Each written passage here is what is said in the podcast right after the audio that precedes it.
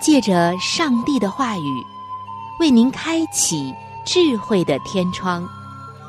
每期话题的分享，让您感受心灵的阳光，探讨生活的每个层面，体贴心灵的每次触动，为您疲惫的心找一个可以安歇的家园。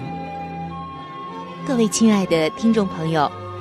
这里是由希望之声福音广播电台为您带来的福音节目《触动的心灵》，我是您的朋友春雨，非常高兴我们能够相会在这里，一同来分享上帝的爱。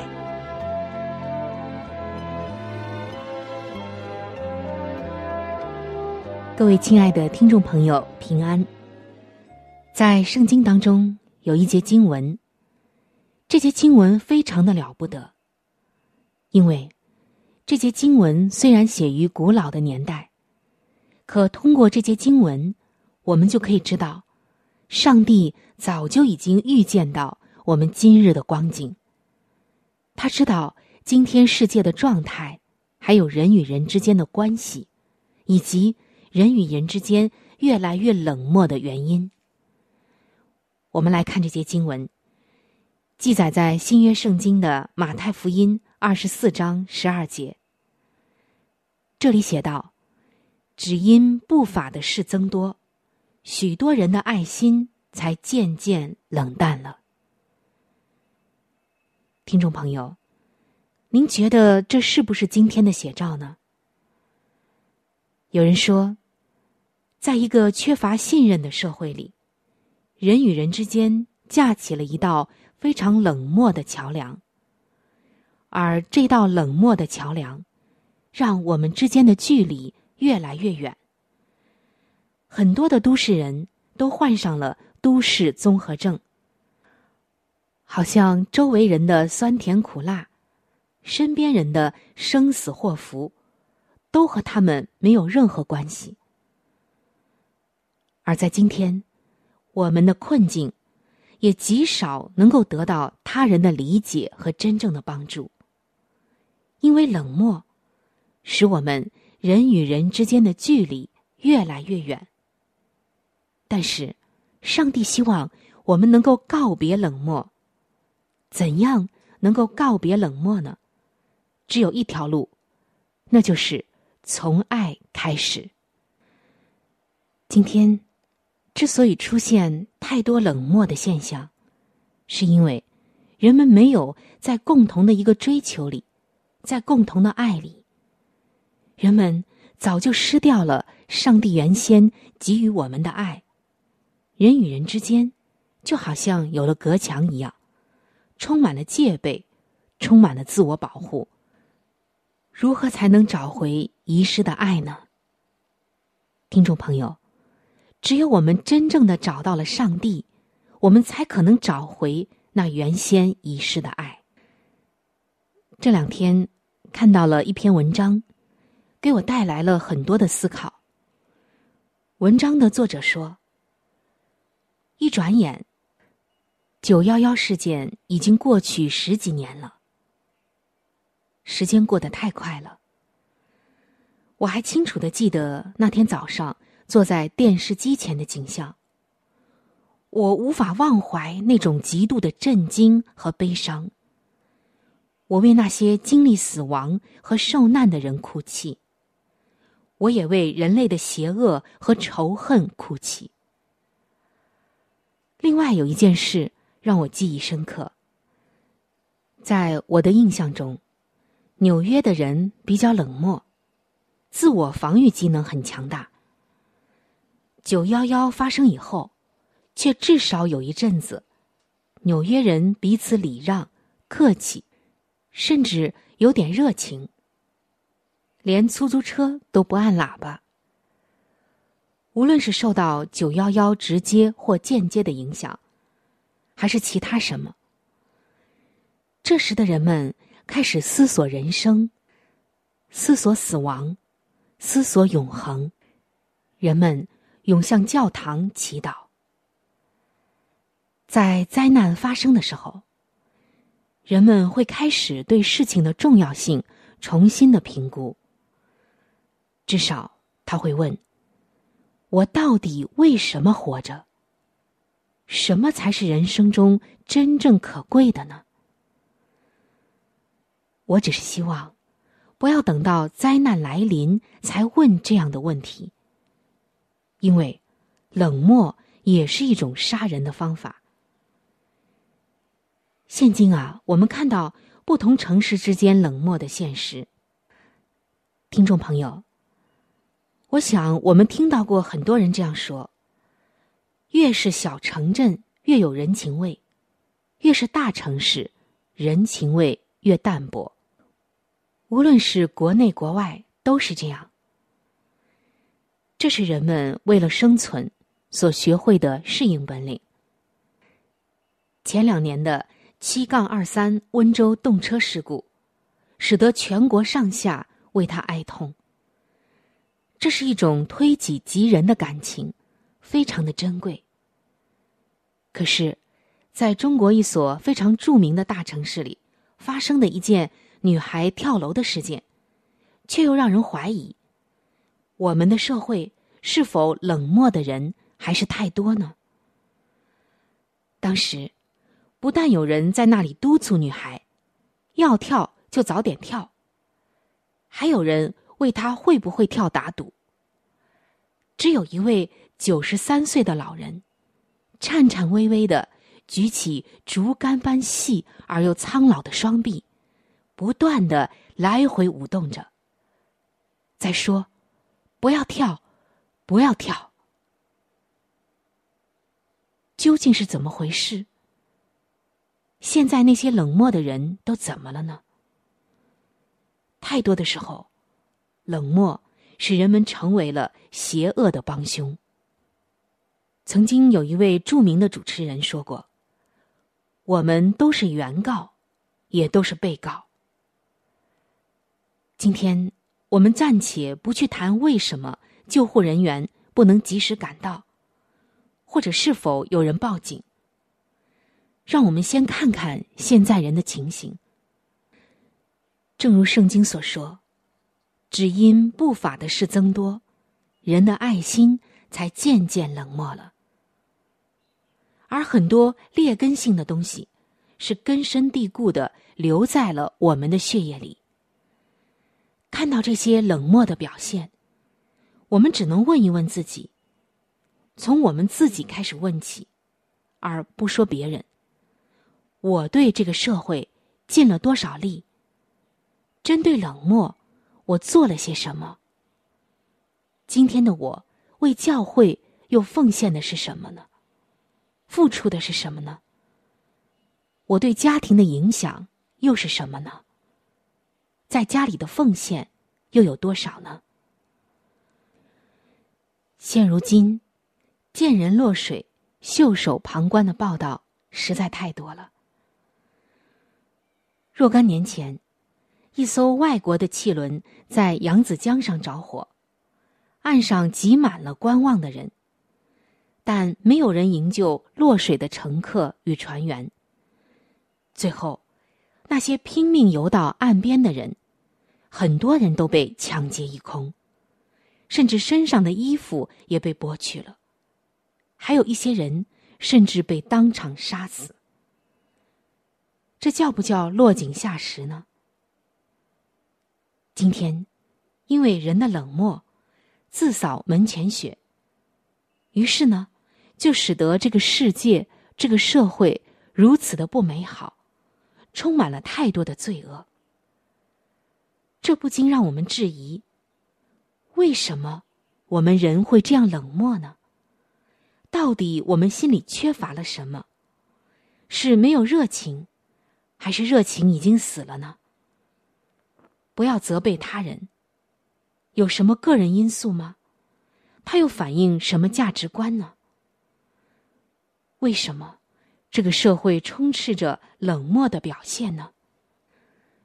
又有什么办法能够激起人们的同情心和同理心呢？这种冷漠的表现会给个人和群体带来什么后果呢？这可以说是全人类的一个问题。照着今天这个充满了功利色彩和短浅目光的轨迹发展，人类能够生活到二十二世纪吗？十七世纪，英国的一个诗人，在他的诗作《丧钟为谁而鸣》中写道：“没有人是一座孤岛，可以自我保全。每个人都是大陆的一片，整体的一部分。如果海水冲掉了一块，欧洲就减小，如同一个海峡失掉一角，如同你的朋友。”或你自己的领地失掉一块，任何人的死亡都是我的损失，因为我是人类的一员。因此，不要问丧钟为谁而鸣，他为你而鸣。亲爱的听众朋友，其实我们跟这个世界有着太紧密的关系，别人的事也不是和我们不相干的。在圣经中，上帝告诉我们说：“要和喜乐的人同喜乐，要和哀痛的人同悲哀。”在上帝看来，什么时候，当我们意识到什么时候要来真正的寻求上帝，并把他的爱带到世间的时候，我们的灵魂才能苏醒，我们也才能够与哀哭的人同哭。与喜乐的人同乐。究竟什么是爱呢？圣经告诉我们，上帝就是爱。什么时候回到上帝这里，什么时候才能真正的找到爱？虽然现在的冷漠让人们之间的距离越来越远，但是当人找到上帝，归回上帝怀抱的时候。人与人之间将会充满真正美好的温情。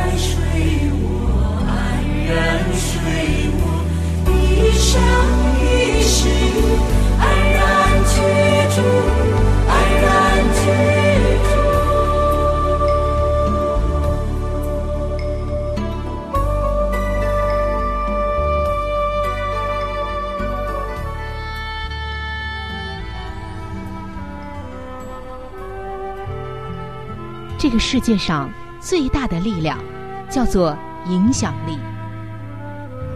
影响力中哪一种影响力的力量又是最大的呢？答案就是圣经。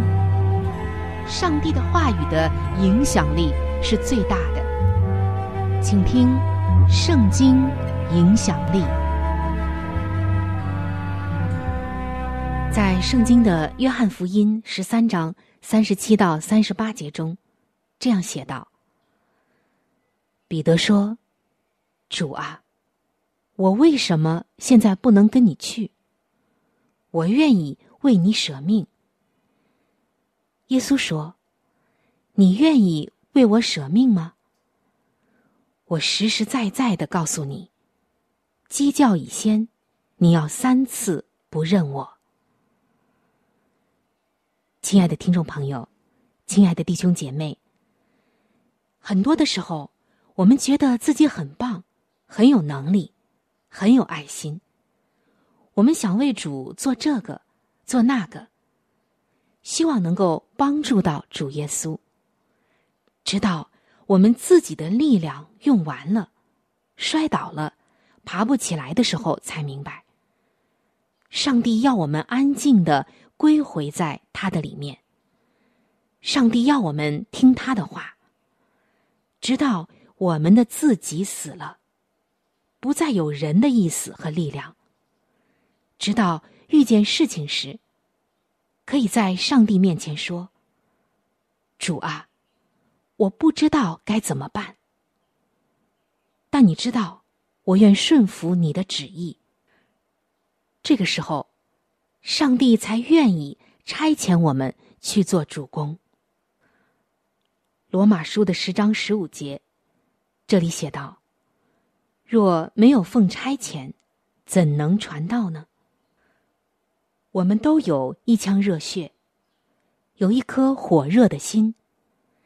看见那么多人还没有信主，就很想去传福音，帮助更多的人。我们看一下使徒和保罗就知道，他们做的事情很多都是受圣灵引导，或主耶稣直接差派的，是耶稣直接差遣他们去做的。没有哪个圣徒敢按人的意思或自己的意思。去做主公，就算做了也没有果效。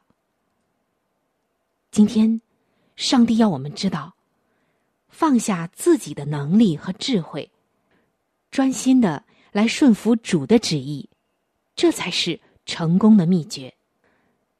彼得前书的三章四节，这里面写道：“只要以里面存着长久温柔安静的心为装饰。”这在上帝面前是极宝贵的。哥林多前书的十四章三十三节，这里也写道：“因为上帝不是叫人混乱，乃是叫人安静。”所以，当我们安静的归回在主的里面，主就安安静静的得胜了。上帝说：“要有天，就有了天；要有地。”就有了地。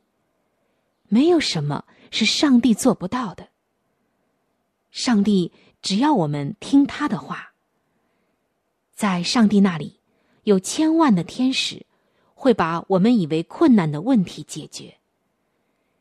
伊丽莎曾经祷告说：“耶和华啊，求你开着少年人的眼目，使他能看见。”耶和华上帝。就开他的眼目，他就看见满山有火车火马围绕伊丽莎。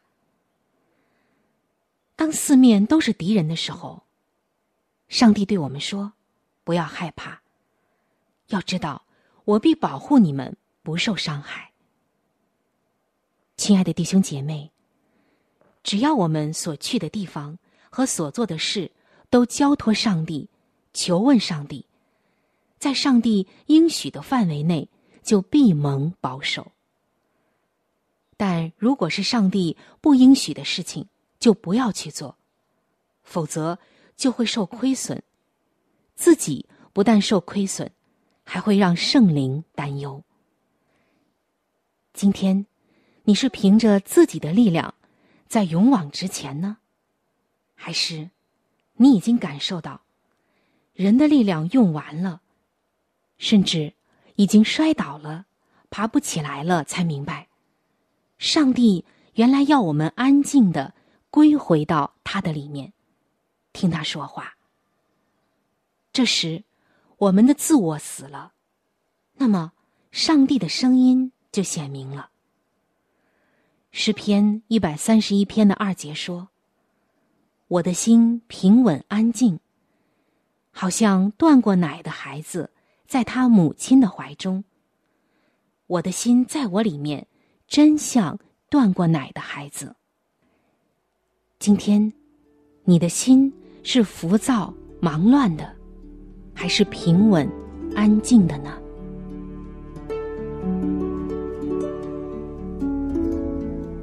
在生命中最艰难的日子里，上帝让我每日和他亲近，经历他的同在。借着每日灵修，他使我走出了生命的低谷，一次又一次的使我重新找回了新的生命和喜乐的泉源。上帝借着每日灵修，来证明他的同在、看顾和关怀，使我与他建立起更加亲密的关系。要享有健康的属灵光景，就需要每日与主同行。请您与我一同进入每日灵修。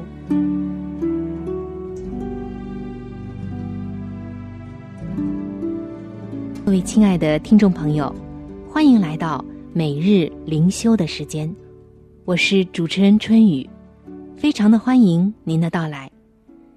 我们首先一起来分享今天每日灵修的主题经文，《圣经耶利米书》十五章十六节的经文。上帝啊，我得着你的言语，就当食物吃了。今天每日灵修的主题叫做“心灵的粮食”。听众朋友，您是一个喜欢美食的人吗？我相信啊，我们都是。有一位先生就说：“我很爱美食，我喜欢看到食物摆得美观漂亮，更爱品尝食物的美味。如果我可以随心所欲，一定会吃得过量的。”当然，我腰围的尺寸也会节节上升。多亏我有一个好太太，他在适当的时间就会善意的提醒我，要吃适量的健康食物。我想，我们每个人啊，可能都有过贪吃的经历，也都有过他的这些感受。但是今天有一种食物却不一样。它也是美味，但是多多益善。那就是先知耶利米刚才写的那节经文。他说：“上帝啊，我得着你的言语，就当食物吃了。”我们看到先知耶利米的想法很有趣。当他得着上帝的话语，即使是上帝审判的话语，他就当食物吃了。这不禁让我们反思：自己对上帝的话语，是否也像对美食那么喜爱、那么迫切、那么需要呢？当然，耶利米并没有真的把上帝的话语吃进肚子里，他只是以此表达了自己读了上帝的话，并且在内心反复的咀嚼。反复的品味的情形，亲爱的弟兄姐妹，我们的内心正是上帝话语所要到达的地方。他的话语是我们的心灵粮食。当我们吸收了他的话语，圣灵就会给予我们力量，使我们更能活出耶稣的样式。他的话语改变我们对上帝。金钱、仇敌、事业、家庭的看法。换句话说，他的话语对我们是有益的。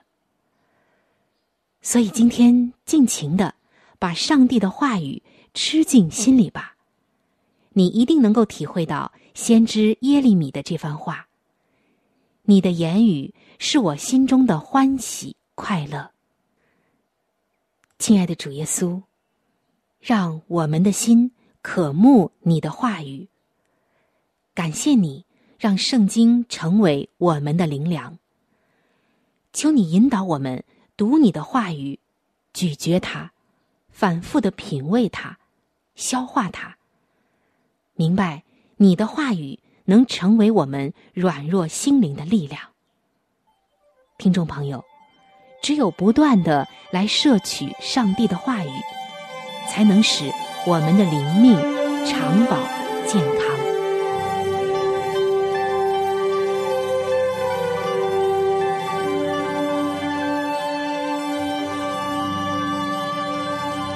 位亲爱的听众朋友，我们今天的话题就和大家分享到这里了。如果您有什么样的触动、感想，或者是其他的建议、意见，以及美好的经验和见证，在这里我是非常的欢迎您能够来信与我联系。现在我有一些小礼物想要送给您。因为耶稣是我最好的朋友，同时他也是你最好的朋友，我非常的愿意把他介绍给你。